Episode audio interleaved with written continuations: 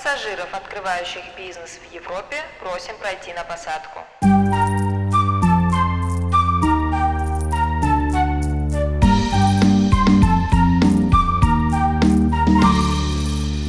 Мам, я у тебя бизнесмен. Привет, друзья! Это подкаст «Бизнес не по-нашему», где я, блогер и начинающий чешский предприниматель Аня Хуанда Сахарова, беру интервью у интересных людей, которые не только переехали в другую страну, но и отважились открыть здесь бизнес. И сегодня у меня в гостях основатель сети кофеин Майнерс Егор Колпаков. Егор, привет! Привет! Ты первый гость моего подкаста, с которым я не была знакома лично до Интересно. записи. Приятно познакомиться. Да. И тебя мне посоветовала позвать одна из гостей, которая уже у меня была, и она описала тебя так. А, сказала, что Егор — это настоящий визионер.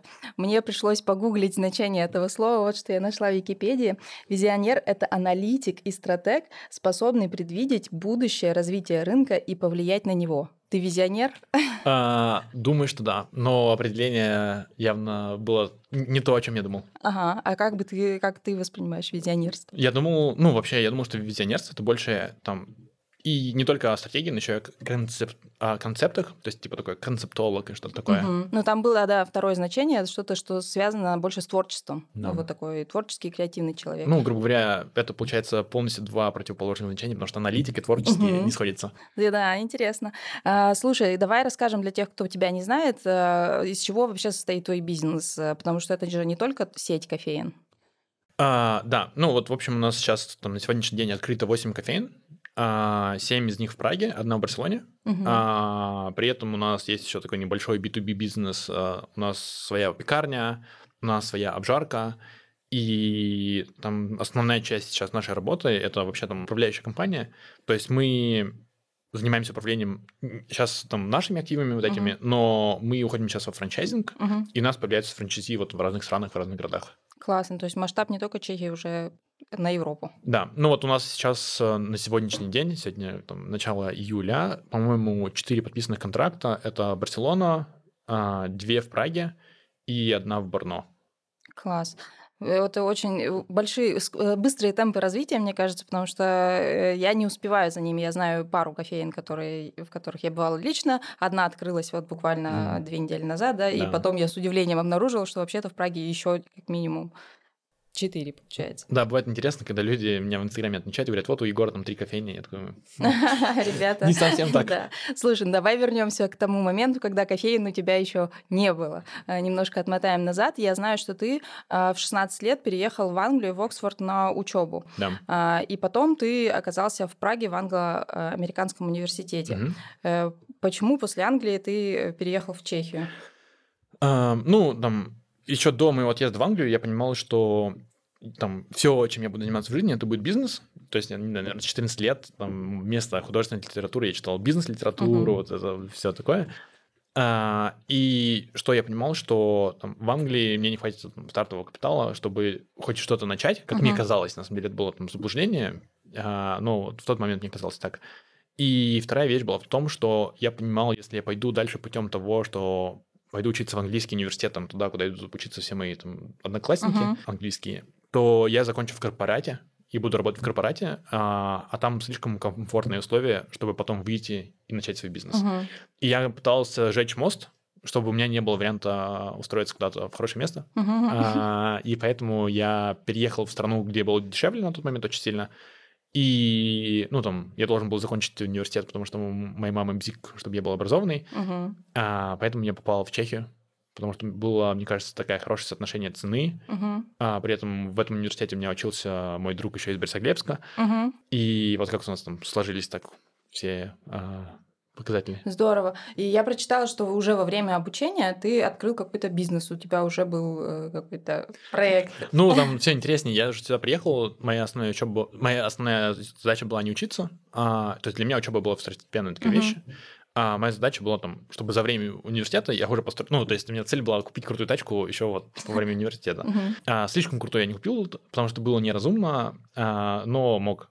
А, и на первом, то есть я приехал через месяц, мне кажется, после пребывания в Праге, мы уже запустили тут какой-то там а-ля ну, стартап, не знаю, какую-то такую маленькую компанию, а, с моим одногруппником, Мгм. когда мы продавали билеты на разные мероприятия, стендапы, все такое. У нас там было, не знаю, человек 30 просто продажников. То есть у нас такая МММ-система, Ага, знаешь, или MLM а, по продаже билетов была. Но, там, не знаю, мы что-то не очень долго проработали. И, но при этом все это время я как раз рассматривал разные бизнесы. И уже в тот момент я уже готовился, наверное, к открытию кофейни. Мгм. И я, получается, приехал в сентябре. В феврале я уже подписал, открыл ООО, и вот, наверное, в Мгм. марте я подписал контракт на помещение, и в апреле мы его уже открыли. Проработала вот эта кофейня вот там 8 лет, и вот мы ее продали буквально две недели назад. Мгм. А выбор пал на кофейню, потому что ты большой любитель кофе, и это повеляет в нее души, или ты просто такой, мне нужен бизнес, мне нужна ниша, и вот я рассматриваю ниша какая там условно. А, наверное, оба варианта, Мгм. потому что, с одной стороны, я рассматривал много разных ниш, то есть и там до сих пор там мне интересен, но скорее часто а, бизнес как бизнес с точки Мгм. зрения там, стратегии и там, какого-то развития, чем, там, знаешь, там, конкретно продукт. Мгм. То есть, там, не знаю, мог бы я пойти в какой-то скучный бизнес там или жабки открывать? Мне кажется, конечно, мог бы, потому что, блин, это же там стратегически очень Мгм. интересная вещь. И в России, например, есть там красное и белое, не знаю, знаешь, Мгм, успел да. компанию? Это топовый бизнесмен. То есть топ-компания, супер темпы, я не знаю, в России, мне кажется, вторую, вторую такую не найти. А, и это круто. То, Мгм. что там сами магазины просто какой-то отстой лютый, ну, Мгм. это, это не имеет значения. Мгм. А, то есть с точки зрения игры это интересно. Ну вот, но в тот момент я еще понимал, что, скорее всего, я провалю первый бизнес, и будет прикольно провалить это хотя бы с чем-то, в чем тебе будет интересно, Мгм. нежели ты будешь ненавидеть и бизнес, и еще и бизнес плохо пойдет. Мгм. Вот. Но в итоге-то бизнес взлетел и хорошо работал на протяжении 8 лет. Ну, взлетел это очень грубо сказано, Ага, я бы сказал. А, Мы его поднимали вот так вот по лестнице на веревочке. А, Ну, там первый месяц был просто настолько а, отвратительный с точки зрения ам, там показателей. Ну и вообще первый год был очень плохой. Ну, наверное, спустя год мы вышли там в плюс хотя бы. Мгм, мгм, И только потом уже мы набирали хоть какую-то интересную прибыль. мгм. А, но просто к тому моменту, как мы набрали там прибыль, которую я мечтал а, набрать, я понял, что что-то это не деньги и не так интересно. Мгм. И где-то что-то тут кроется в другом. Так, и как тогда родилась идея майнерс? По сути, это же кофе и кофе. Но ты решил что-то сделать по-другому или как это было? М, Да, то есть ам, мы примерно в первый год нашего открытия нас номинировали, и мы стали лучшей кофейней Праги. А, И это было интересно, потому что мне было 18 лет, я не говорил по-чешски. Мгм. Типа я в Чехии был там год, а мы по факту стали лучшей кофейней Праги. То есть там вообще пофигу, кто нас номинировал и как это все произошло, но это было очень круто. И я понимал, что там реально с точки зрения продукта, ну вот мы там топ-3 в Чехии. Мгм. А, и, но еще я понимал, что вся индустрия, все, кого я знаю, потому что я ходил, ну, там, пытался со всеми общаться и Мгм. на- налаживать бизнес-отношения, ну, что не очень принято здесь, но все равно там, я такой был очень проактивный парень. А, я понимал, что проблема с доходами не только у меня, и то есть это не дурак, это проблема а, всей индустрии. Мгм. И там, наверное, вот, там реально было там одна-два локации на всю страну, где там хоть какие-то более-менее интересные доходы были. Вот. И я тогда начал понимать, что либо мне надо переходить в другую сферу, Мгм. и в сферу, где, где там в среднем люди зарабатывают деньги, либо мне нужно становиться уникумом в этой сфере. Мгм. И я понял, что в принципе очень прикольно, что никто не зарабатывает деньги в нашей сфере, а, потому что это барьер для входа. То есть, там, когда все посмотрят на наш успех и скажут, ой, я сейчас тоже пойду открою кофейню, они пойдут откроют, и у них не получится, и они закроют. И Мгм. для меня это круто, потому что конкурентам для нас будет очень тяжело ну, доби- добиться. А, то есть, и вот сложность в прибыльности всей этой сферы в том, что там очень мало кофеин реально зарабатывают интересные доходы, Мгм. и очень мало из них становятся сетями. А, я начал искать самые интересные проекты в мире, которые вроде бы что-то зарабатывают. Нашел такой проект в Америке, самый громкий, вот как WeWork, есть такие же там кофейные проекты, Мгм. но, там только менее амбициозные, там более маленькие. Но мы же не про Starbucks говорим? Не, не, не, нет. Мгм. Мы, мы говорим про кофейни третьей волны, так называемые, там specialty кофе. А какие, например? Какие А, там есть бренды? Ну, больших как раз-таки в мире нет. Ага. В России, например, был такой бренд Double B в тот момент. Мгм. А, и вот как раз такой а, американский бренд, это был Blue Bottle. Я поехал в Blue Bottle в Нью-Йорк. А, у них там было всего лишь 40 локаций в, там, в мире, Мгм. а, но при этом там постоянно открываешь Нью-Йорк Таймс, они там, они кто-то что-то пишет. И Мгм. ты думаешь, блин, вроде бы не такой большой бизнес для американских мерок особенно, но они очень громкие. Мгм. А, я обошел там 25% всех их локаций, которые находятся, там, получается, в Нью-Йорке. То есть там в Нью-Йорке было в районе 10 локаций, я еще потом в Бостон слетал. А, обошел их все, прочитал их все, построил бизнес-модели, понял, что, в принципе, с точки зрения бизнеса, конечно, ну, там гораздо интереснее, что происходит в Чехии, но, в общем, ничего сверхъестественного.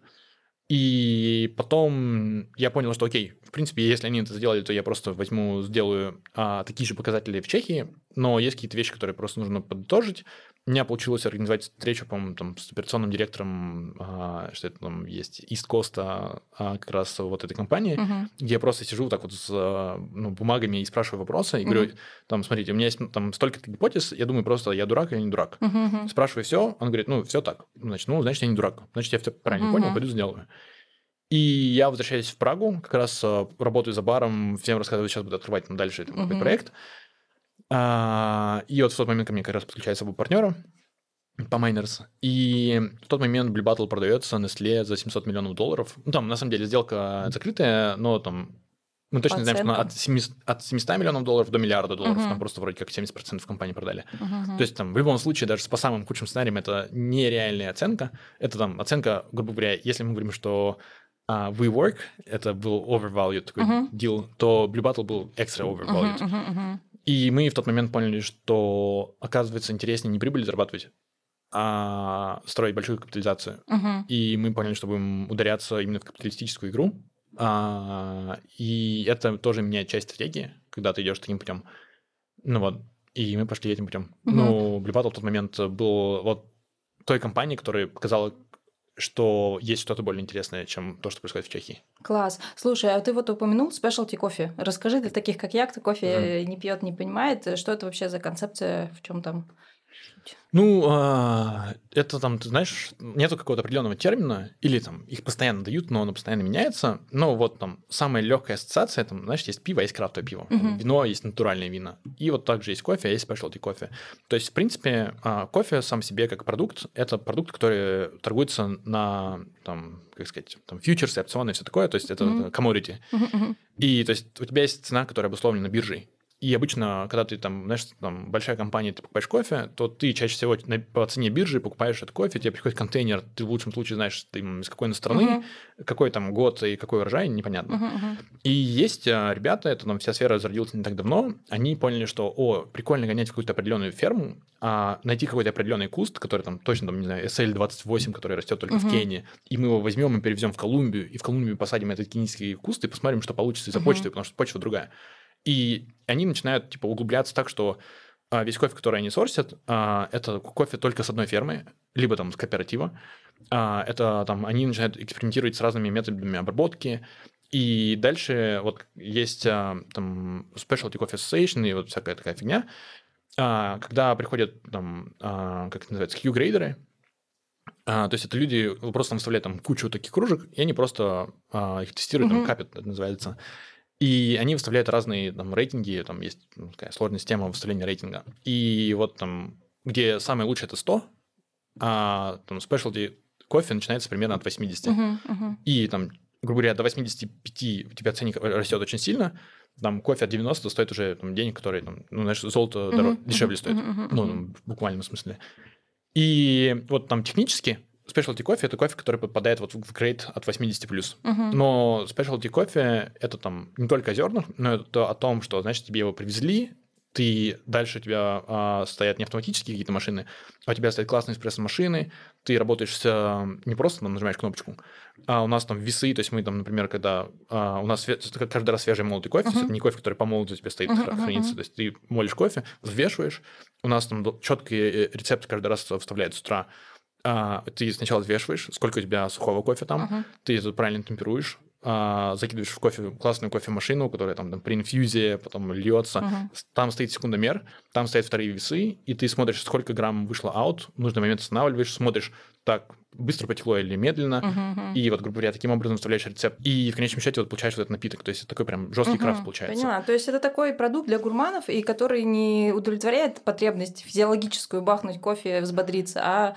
именно Примерно так. вкус, насладиться Да. напитком. Вот, но при этом э, Чехия одна из самых продвинутых стран в мире по specialty кофе. И вот Мгм. с точки зрения там, количества, мне кажется, потребления specialty кофе на душу населения, это прям одна из а, таких топ-стран. И вот в среднем, вот в любой деревне, там, или точно в любом городе Чехии Мгм. есть классная кофейня.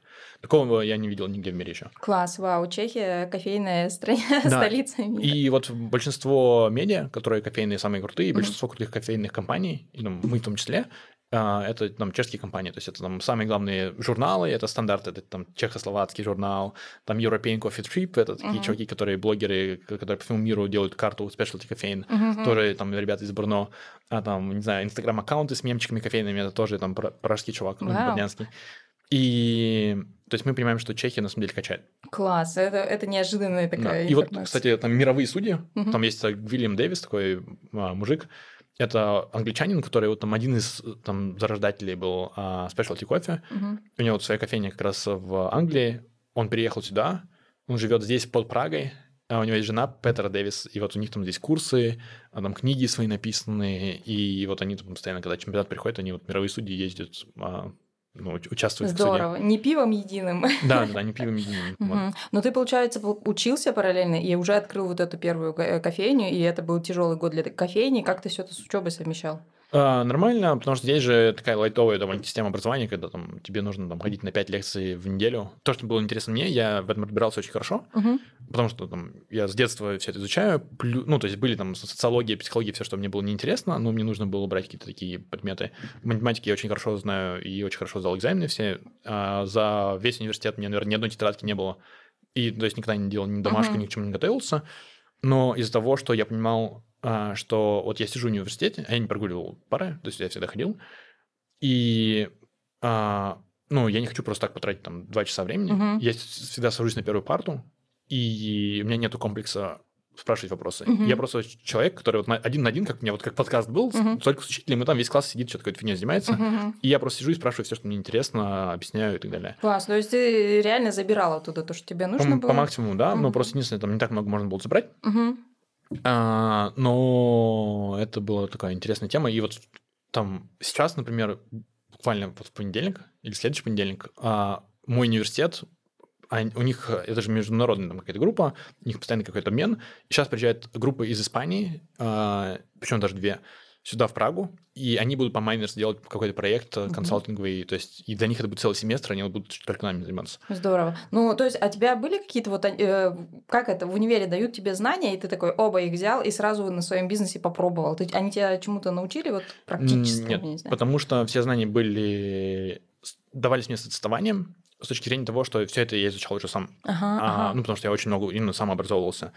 Но, то есть, грубо говоря, все равно бывают такие какие-то инсайты. Ну, это инсайты, которые, знаешь, там просто тебе чувак рассказывает какую-то там историю, и думаешь, о, интересно. Мгм. И ты как-то это там, пытаешься... Ну, это меняет там, твое просто видение. Ну, это не то, что ты, знаешь, взял практически тему, принес это и Мгм, сделал. мгм. Окей, слушай, а вот твоя теоретическая подготовка э, с 14 лет в бизнесе, она помогла тебе избежать каких-нибудь ошибок? Или ты все равно походил по граблям? Если походил, расскажи, по каким. Ну, во-первых, а, сто процентов чужой опыт, а, ну, там, очень важно, но когда ты его воспринимаешь там не один на один, то ты чуть меньше, ну, и тебе кто-то не пытается убедить, что, слушай, я тебе говорю, это так, мгм, то ты думаешь, ну, это, наверное, не мой кейс. мгм. И есть какие-то вещи, которые ты явно пытаешься делать так, и знаешь, ты говоришь, о, вот эта компания делает так, давайте сделаем. Ну, там, читая книги там о том же Netflix, типа, знаешь, ты просто понимаешь, что это bullshit, типа, лютый вообще. Ну, то есть, и вот там, большинство книг это такой bullshit пол- полнейший, с точки зрения, они просто сделаны для, там, Ну, усиления... там, Маркетинг. Да, да, да. А, но все, равно там всегда я в расписании выписываю, что я узнал из этой книги и что я буду имплементировать, потому что обязательно нужно понять, что я сделаю.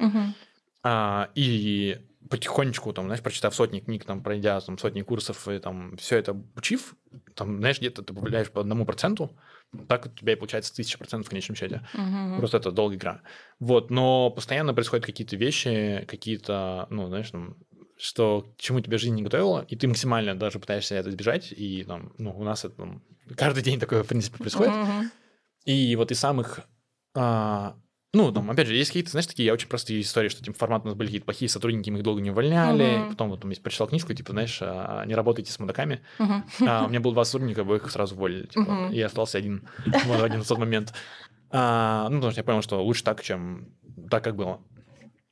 Но там из самого последнего, самый жесткий урок, который мы сейчас выучили, а, это то, что а, нужно быть очень аккуратным. Причем мы супер аккуратные вообще с контрактами, uh-huh. со всем юридическим, потому что мы супер белая компания, хотим, ну, там, в нашей долгой игре ну, надо быть белым. Uh-huh. И мы нечаянно протупили одну тему и положились на нашего застройщика одного, когда они занимались там, нашими документами по ставне, как сказать, по строительным соглашениям, mm-hmm. по не ужит, вся фигня. И мы уже подготовили все документы, очень большой и дорогой пакет, мы им передаем им, ждем там месяц-два, они говорят, все нормально, можете строить. А так как это большой застройщик, мы говорим, ну, можем строить, значит, можем строить, строимся, строим очень дорогой проект, там 12 миллионов крон. Угу.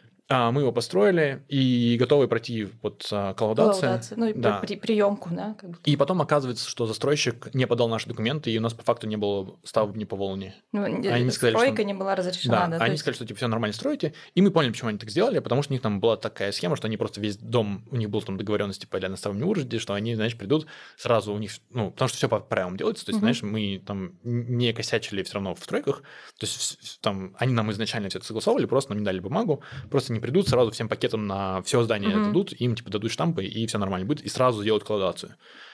И, а так как у нас был конфликт по другому проекту с составным Уржидом, ну, точнее, не конфликт, это чувак просто у него на нас был зуб, uh-huh, там, по каким-то очень странным причинам, а, он увидел там нас в списке и думает, о, причина, почему там взять майнер за яйца, и сказал, так у вас тут черноставба, сносите все. И нам выходит, а, ну, присылает официальный документ, все, это было черностаба, все под снос. Uh-huh. А, у нас там 12 миллионов крон в проекте, и у нас уже на несколько месяцев, там, месяца на три уже задержка, а, и мы сейчас понимаем, жесть, вот это будет дорогой урок. Угу. А, и что вы будете сносить? Там, опять же, нам, типа, уже намекает застройщик, что, типа, может, вы ему что-то предложите, а мы принципиально никогда угу. не участвуем в этих темах, там, и поэтому я вообще переехал вообще в какую-то развитую страну, как мне казалось, где нет коррупции, и я просто понял, что коррупция, на самом деле, очень большая есть, а просто на нее нужно расти.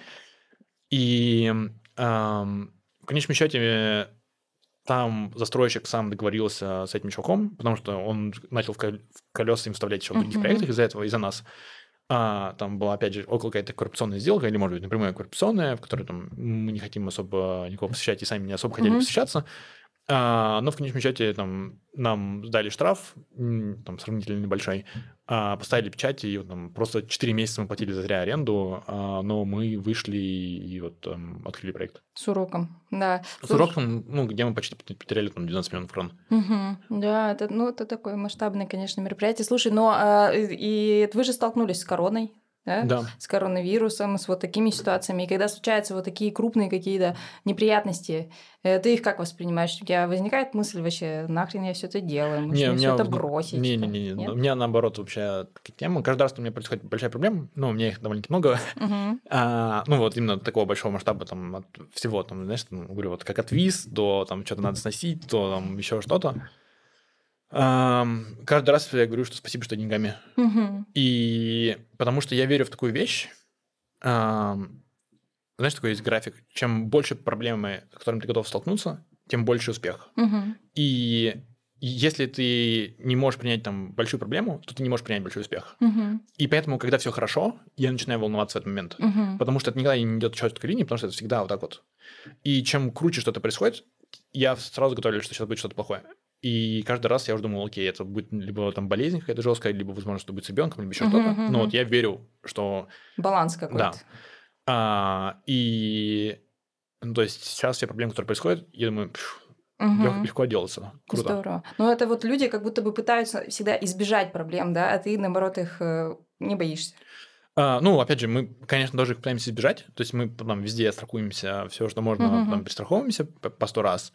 А, ну, потому что там ты хочешь выжить, ты хочешь там сделать так, чтобы эта проблема не сильно тебе навредила, но мы с там, открытой головой в это захожу.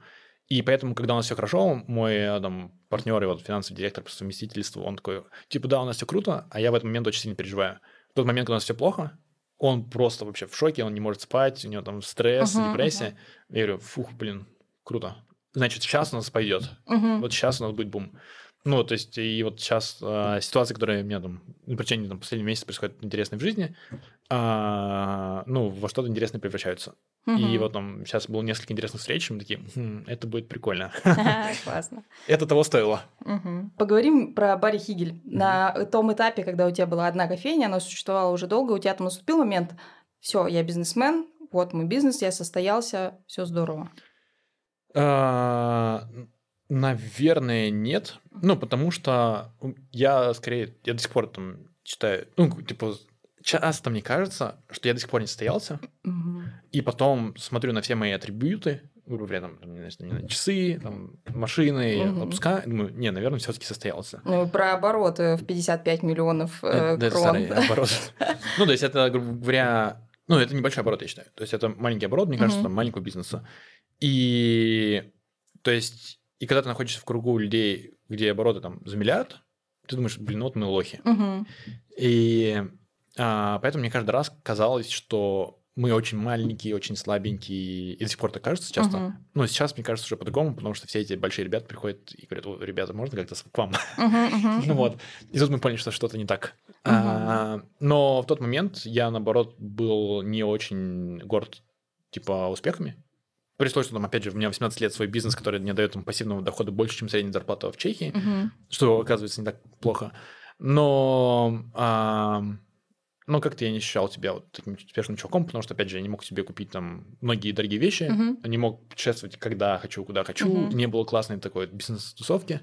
И, ну, для меня бизнес только там начинается. До этого это, а, как это назвать, самозанятость. Мгм. Но со стороны твой бизнес выглядел состоявшимся и довольно успешным, потому что ты, к тебе пришли партнеры с предложением. Ну, для них это, ну, для многих людей, знаешь, а, у них разные стандарты понятия, что есть клево. Мгм. Для многих людей это считалось клево. Для меня клево еще не наступило. Мгм, мгм. Но, тем не менее, партнеры появились, они Да. пришли к тебе и предложили что?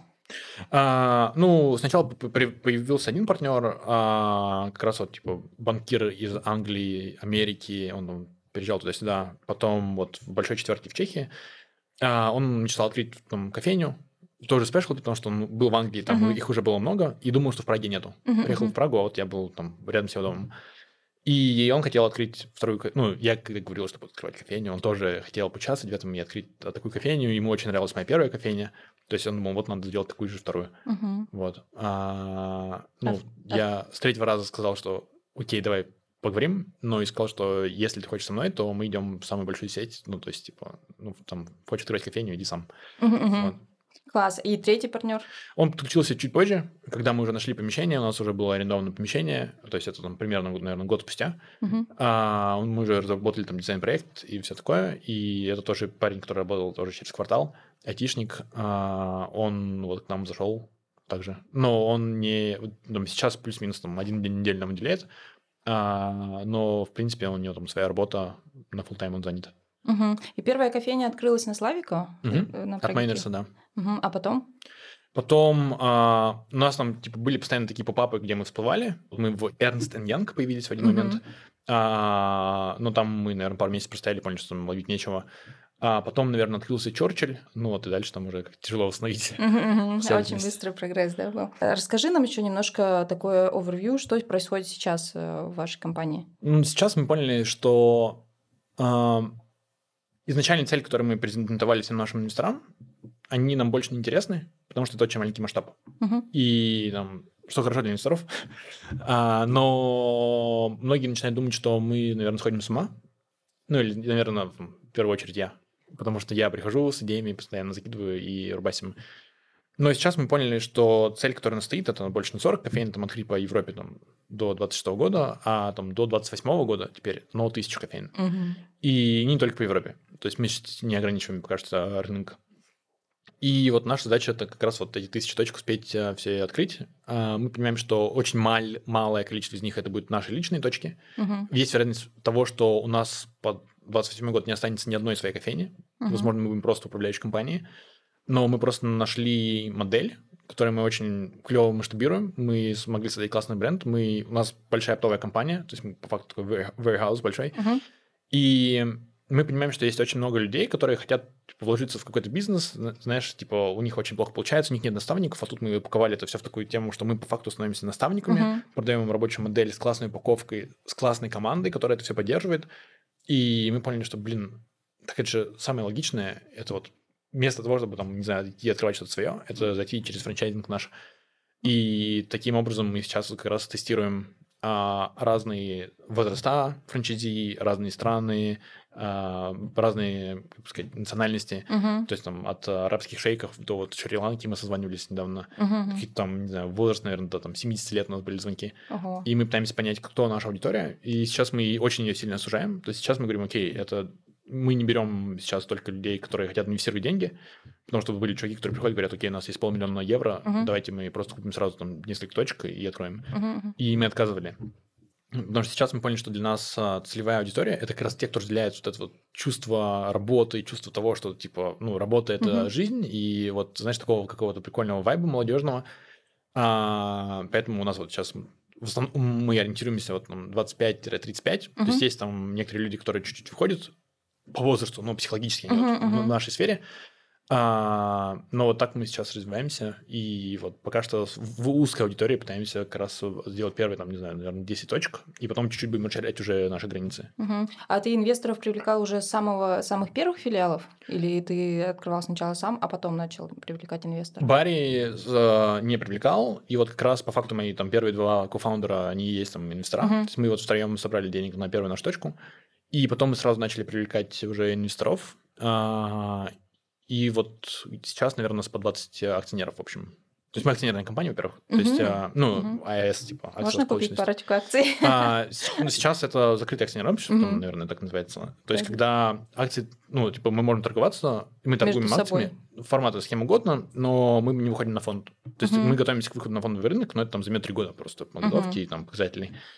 А, И сейчас мы просто из-за того, что мы не хотим, наверное, увеличивать количество акционеров сильно, мы начали ставить минимальные пороги. Раньше порог был там, по-моему, что-то типа 20 тысяч евро, или, может, мгм. даже меньше. Мгм, Сейчас мы его, там, наверное, будем выставлять 250 тысяч евро. мгм. И чтобы у нас сокращалось количество акционеров. И я думаю, что если мы сейчас провернем пару интересных сделок, мы начнем предлагать всем акционерам продавать акции обратно. Мгм, То есть, и, грубо говоря, сами выкупать. То Мгм. есть, чтобы там, они делают свои классные иксы, а мы останемся полностью акционерами. Контролировать компанию. Окей, я Ну, мы поняла. так ее контролируем. Мгм. То есть у нас на три фаундера 80% компании. Мгм. То есть нам, в принципе, с точки зрения управления, нам все равно. Просто когда, там, знаешь, ты как акционер, там, тебе дали 15% годовых, ты такой, вау, класс. А, и если ты предложишь там правильной цене, когда там все получат там те проценты, которые они хотят, все будут рады и разморозят деньги, потому что, опять же, когда ты ну, инвестируешь в закрытое акционерное общество, у тебя ликвидность не очень большая. Мгм.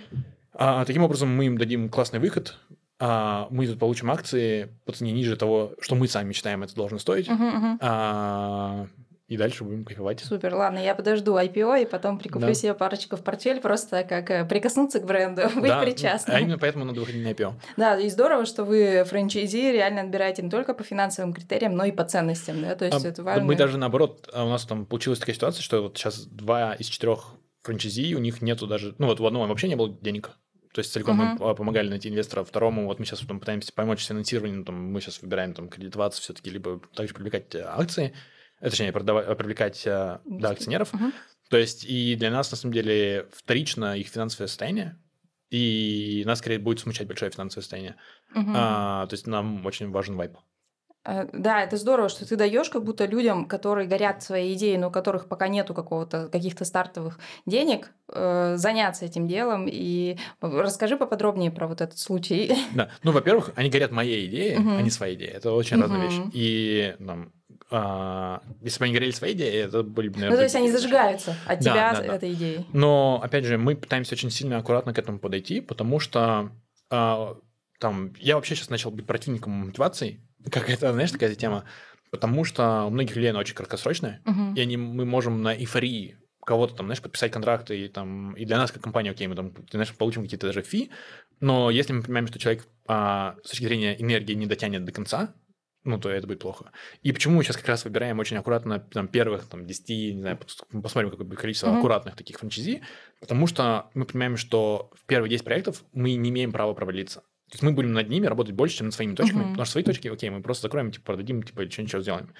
Но, типа, если у нас первый там из 10 франчайзи покажет неуспех, у нас там весь наш план будет очень сильно порушен, потому что у нас будет меньше доверия. Мгм. И нам нужны такие успешные кейсы. Поэтому мы там очень аккуратно подходим к помещениям, очень аккуратно подходим ко всему, и мы не берем со многими франчайзи такой риск, который мы берем сами на себя. Мгм. Вот. И как раз там ситуация вот с нашим первым франчайзи, это вот парень, который к нам пришел а, еще там почти в самом начале пути, а, работал у нас, наверное, год, не знаю, сколько работал, а потом он ушел, сказал, вы, мазафакеры, типа, идите в жопу.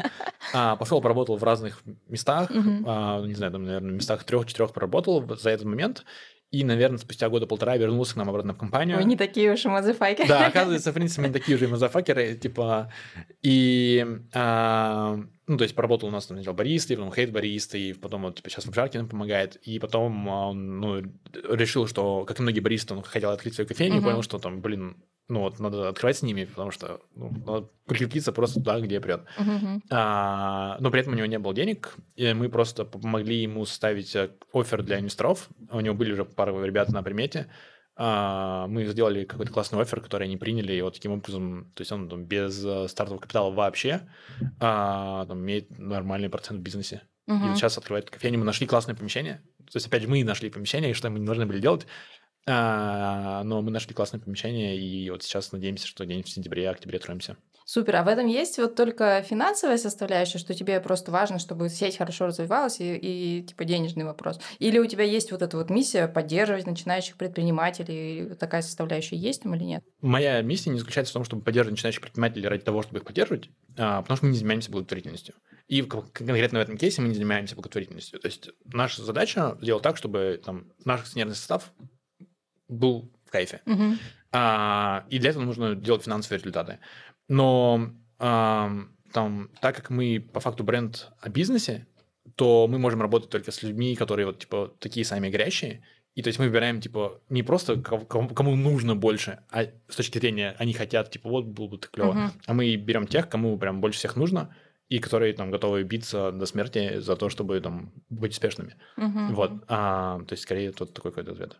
Очень вопрос. интересно. А, а слушай, вот я думаю, какая сейчас структура компании? То есть у вас есть какой-то как будто бы головной офис с административными функциями и условно кофейни, которые как в полях, да? Ну да, верно? у нас, получается, есть акционерная компания, как раз, которая является по факту там, сервисной компанией, Мгм. где мы там, вот, там все у нас есть маркетинг, стратегия, там, бизнес-девелопмент, бухгалтерия, а финансовая отчетность, именно управленческая, и к- там ка- качественный контроль, а, изобретение каких-то новых а, продуктов. Мгм.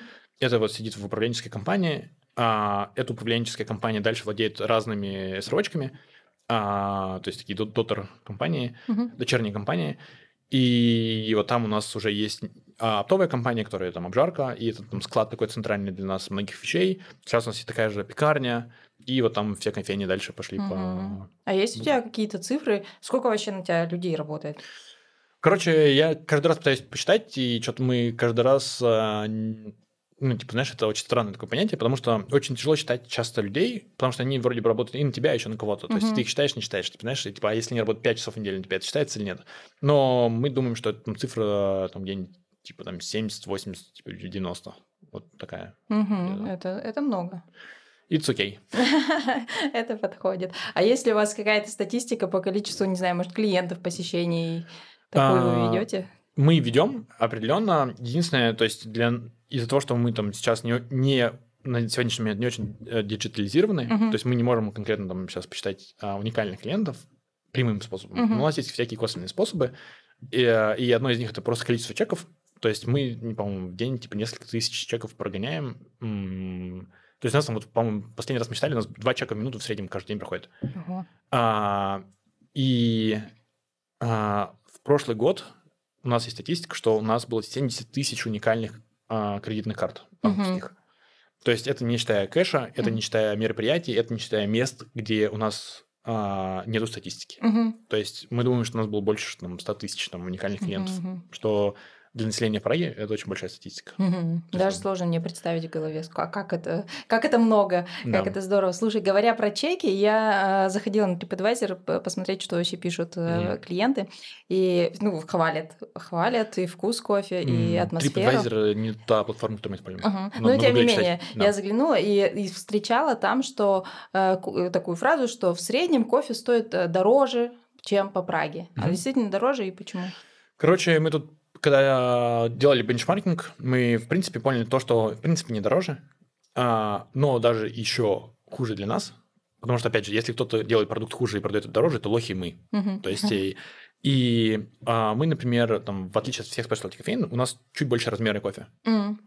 А, прям прилично больше. Из-за того, что там, знаешь, там specialty такой капучино, это там 150 миллилитров, то есть 6 ос. Мгм. А, это слишком маленький стаканчик, который я, честно, ненавижу, потому что ты не успеваешь выйти из кофейни, пока ты выпьешь. То есть мы Мгм. изначально делаем, окей, 220 сразу миллилитров, поэтому сладечка больше. И в конечном счете у нас напитки больше, по цене плю- плюс-минус таки- такой же. Но мы явно находимся в такой верхней ценовой категории, и я думаю, что нам нужно срочно поднять ценник еще, Мгм. а, чтобы стать самыми дорогими. И я считаю, что нужно быть самыми дорогими, если ты делаешь самый клевый продукт. Это правда, да, это Вот. классная стратегия. А, а нет ли еще вот такого ощущения, что я бывала в кофейнях, вижу, что люди сидят и работают. То есть я Мгм. захожу, я такая, некоторых даже знаю, так, привет, привет, и вижу, что каждый сидит с ноутом, и у меня есть ощущение, что они вот купили чашку кофе, э, там условно за, не знаю, сколько, 150 крон, Ну, грубо говоря, 150 Да. чек, да. э, и сидят там три часа условно работают. Э, Не бесит ли бизнес такой? Это бесит только в случаях, когда они занимают один там, стол на четырех человек, и тогда ты думаешь, блин, да, надо с этим как-то бороться, и там, знаешь, мы там очень аккуратно пытаемся намекать, что, ребята, не там, используйте специальные места для компьютеров, но если они используют специальные места, то это, наоборот, очень круто, потому что люди, которые работают, в принципе, они приходят, ну, знаешь, там, мы их понравились, мы их не гоняем, и там пытаемся сделать классные условия, Мгм. а им удобно, вкусно, красиво, вдохновляюще, Да. и они к нам ходят каждый день. Мгм. И теперь, там, знаешь, возьми эти 150 крон, умножь на 365, Мгм. получишь, сколько денег ты заработаешь с одного человека, которого ты привлек один раз.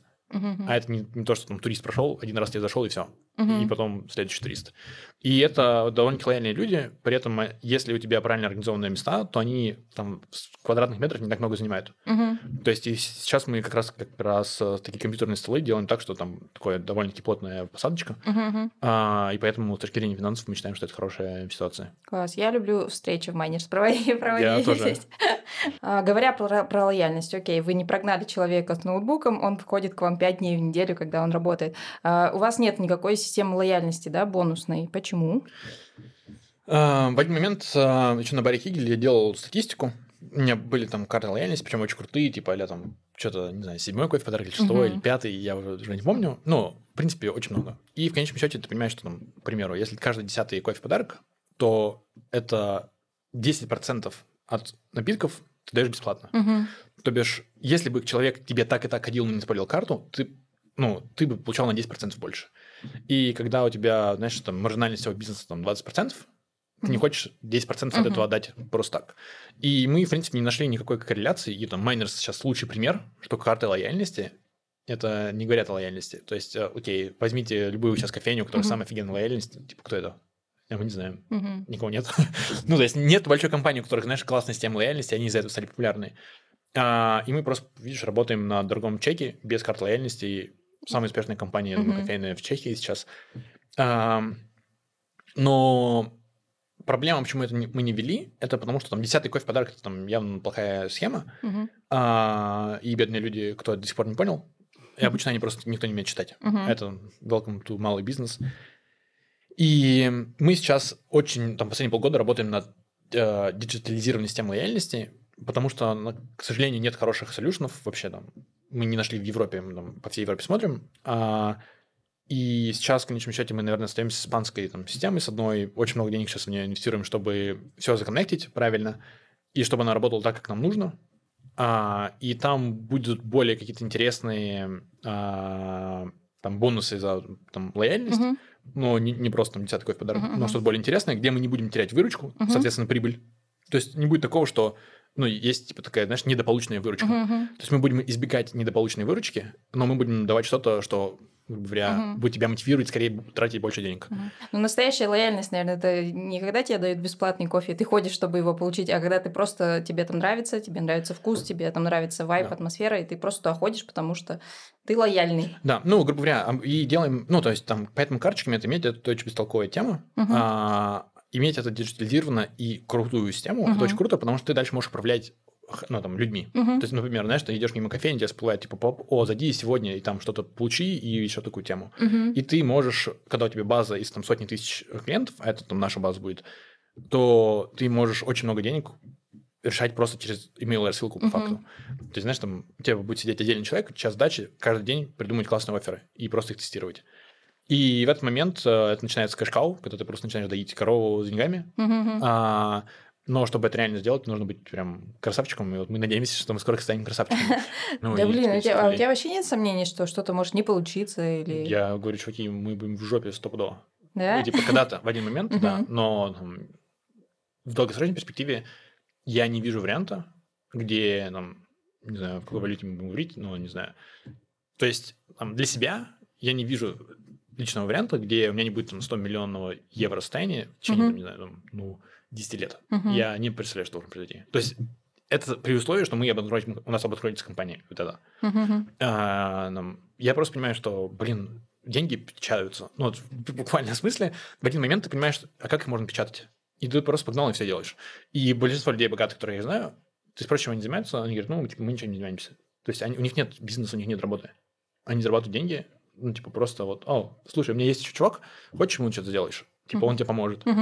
И в конечном счете тут ты ему подкладываешь процент, тут ты ему подкладываешь долю, тут ты ему просто говоришь, слушай, спасибо на тебе Патек Филиппа за 40 тысяч евро.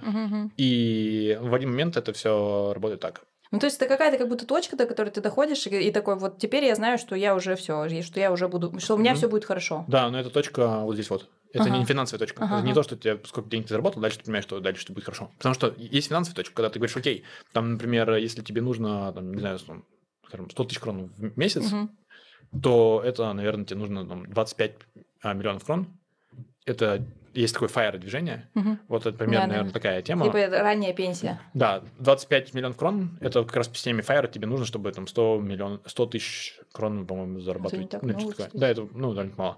И то есть, и, и есть такая точка финансовая, когда ты говоришь, окей, я просто это инвестирую в нужные а, инвестиции, Мгм. и я могу там, жить и кайфовать. Мгм. А, а есть ментальная, когда ты говоришь, фух, я понял, как это делается, теперь самое крутое, что у меня есть, это не какой-то там бизнес, не какие-то там недвижки, это здесь. И дальше ты, вот смотрите, типа, делаем запуск, 100 миллионов, Мгм. все. Типа, на чем это вообще похер? Типа, ты там NFT продаешь, или там, не знаю, цветы, или воду, или подкасты записываешь. То есть Мгм. дальше все очень просто. Слушай, а еще такой вопрос. Выглядит, что ты прекрасно знаешь, э, у тебя в голове есть четкие представления, что для тебя работает, как ты хочешь, как ты э, видишь дальнейшее развитие в том числе. И есть ли у тебя сформулированные, например, три принципа в бизнесе, которые вот для тебя самые важные, которыми ты руководствуешься? Может быть, у меня даже есть какие-то выписанные правила, знаешь, и какие-то там цитаты, но их, Мгм. они не по порядку, Ага, и не ага. в каком-то количестве. А, и поэтому три их тяжело назвать, но там для нас в нашем бизнесе принцип – это то, что мы работаем в белую, мы не участвуем в коррупции. Мгм. Потому что я считаю, что если ты делаешь что-то не так, тебя жизнь не догонит. Мгм. И если ты участвуешь в каких-то серых схемах, особенно когда ты общаешься, там публичное там, Мгм. лицо в каком-то там, там, в любом, знаешь, масштабе, тебя это догонит. И там, поэтому мы не рискуем. Мгм. Хотя уже было так много ситуаций, когда нам так было легче просто дать кому-то чуть-чуть денег, Мгм. и нам бы это сэкономило миллионы. Мгм. Но нет. Блин, прям ты сейчас разбил мои розовые очки, потому что я, переехав из России, ну, я, наверное, не, так, не того масштаба и не доросла до вот этих Мгм. ситуаций, когда бы я столкнулась с коррупцией. Но я такая, ну, в Европе же все по-другому, и здесь нет коррупции. Она возникает Я где-то понял, выше. что есть коррупция, еще учась в школе в Англии. А, Там я офигел, честно говоря, от того, что произошло. ну, то есть мы учимся а на там, нам еще нужно год учиться до университета. Там была не очень сообразительная девочка, просто а, там, как сказать, племянница там, Какого? важного Мгм. человека из одной из стран СНГ, Мгм. так вот ее назовем. И просто она такая учится, там, я бы сказал, не выделяется умом, Мгм. так Тяжело. вот, точно, я бы сказал. И просто в один момент она пропускает год, и как-то оказывается в топовом университете э, Англии. Вот. Мгм. То есть там не то, что она экзамен не могла бы сдать, даже там, формально туда поступить, но она просто вот пропустила год, то есть у нее не было формального образования, пар- права там быть. Мгм. Ну, то есть и все, что мы происходим в мире, конечно, происходит это... Ну, то есть правила существуют для какой-то другой касты людей. Ну. Для кого-то существует, для кого-то нет. И задача, мне кажется, каждого человека это попасть в ту касту людей, где правила работают по-другому.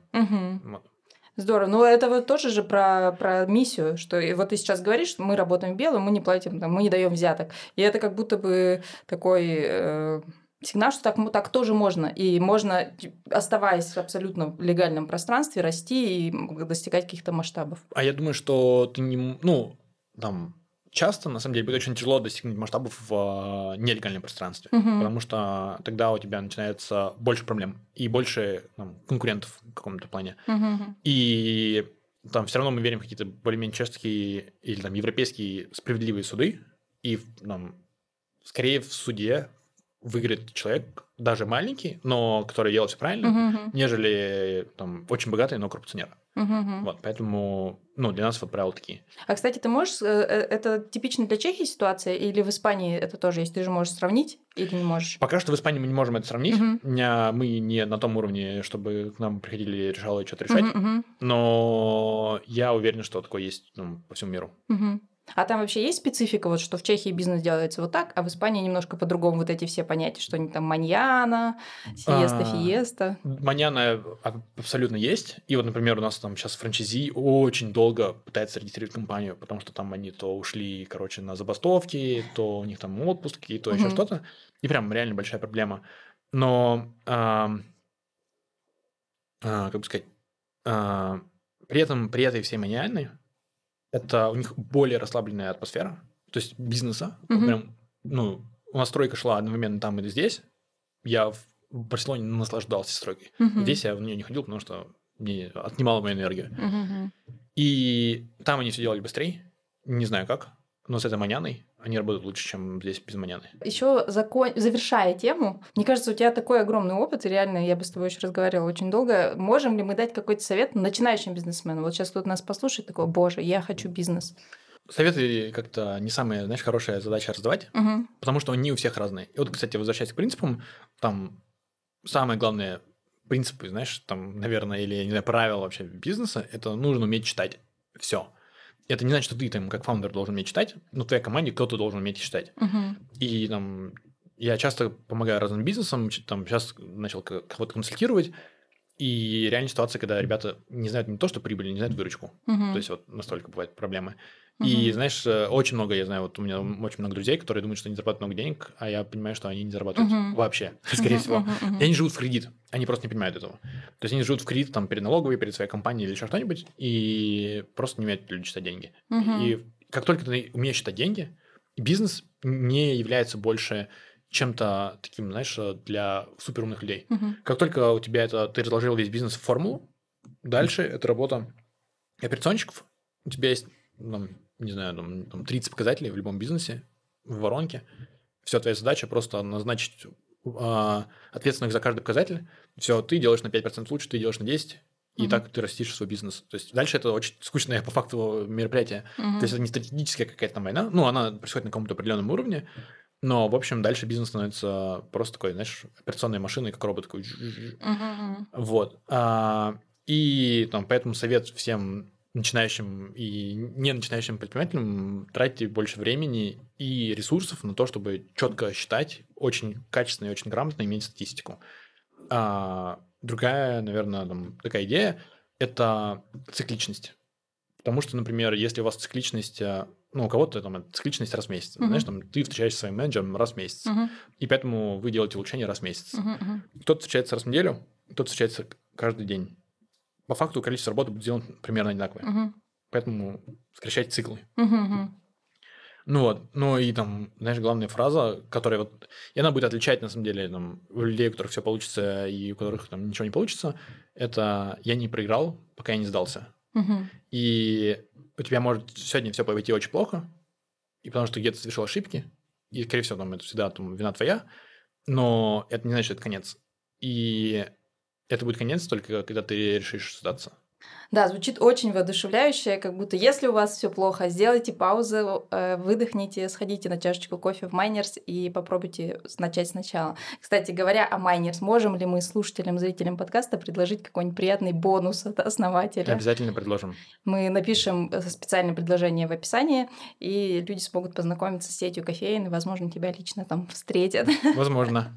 Будет неплохо. И еще один традиционный вопрос в заключение я всегда спрашиваю, кого бы ты хотел послушать послушать в моем подкасте, с кем бы интервью тебе было интересно. А, Андрей Зайцев. Так, кто это? Я не знаю. Это а, строительная компания «Гартал» угу. и сеть ивентов, мероприятий, точнее, помещений для мероприятий. Ого. Это «Эндорфин», угу, угу. ресторан «Спойка», вот такое все. Да, мне такое Спойк тоже events. интересно, да, да, супер. Это классная идея, и потому что меня ивенты, тема ивентов тоже очень бодрит и вдохновляет. Обязательно попытаюсь заманить его в свой подкаст и поговорить с ним. Егор, спасибо большое, что пришел, поделился своим необычным видением и мышлением реально таким масштабным, э, визионерским. И я надеюсь, что нашим слушателям будет очень интересно послушать выпуск. Спасибо, что позвали. Спасибо, что досмотрели и дослушали этот выпуск до конца. Подписывайтесь на наш канал на YouTube, слушайте нас на всех подкаст-площадках, ставьте лайки, оставляйте комментарии. Это все очень важно для развития подкаста. И до встречи в следующих выпусках. thank you